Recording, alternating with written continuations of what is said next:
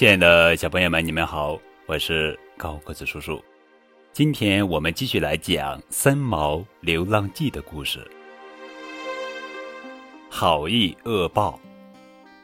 三毛看见有人掉了钱包，大声叫道：“你的钱包掉了！”可是那人没有听见，只顾朝前走。三毛捡起钱包，正要追上去，正巧失主发现钱包不见了。回头看见三毛手里的钱包，认定三毛就是小偷。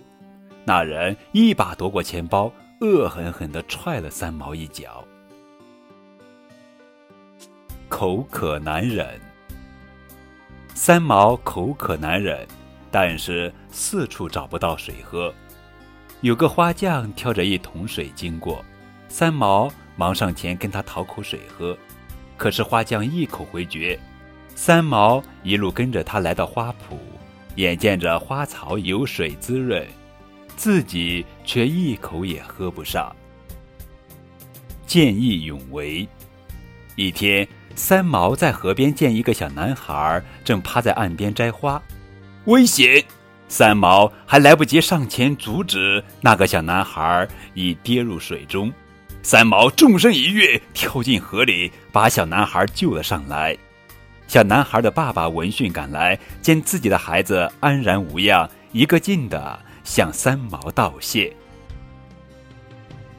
一同回家，小男孩的爸爸见三毛无家可归，便把三毛一同带回了家。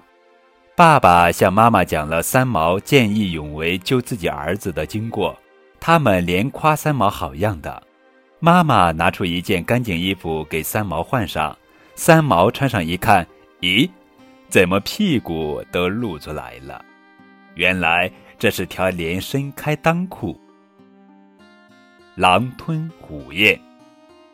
妈妈招待三毛吃饭，三毛好久没有吃过一顿像样的饭了，狼吞虎咽的吃了起来。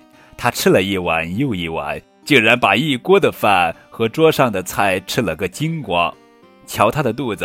撑得圆圆的，衣服的扣子都崩掉了。意料之外，一天，妈妈叫三毛去浇花，三毛提着水壶向花园走去。只见小男孩手里拿着一束鲜花，一蹦一跳地跑来。他把花都送给了三毛。等三毛来到花园一看，可傻眼了，花盆里的花全让小男孩摘了。这可怎么向妈妈交代啊？好了，小朋友们，明天我们继续来讲《三毛流浪记》的故事。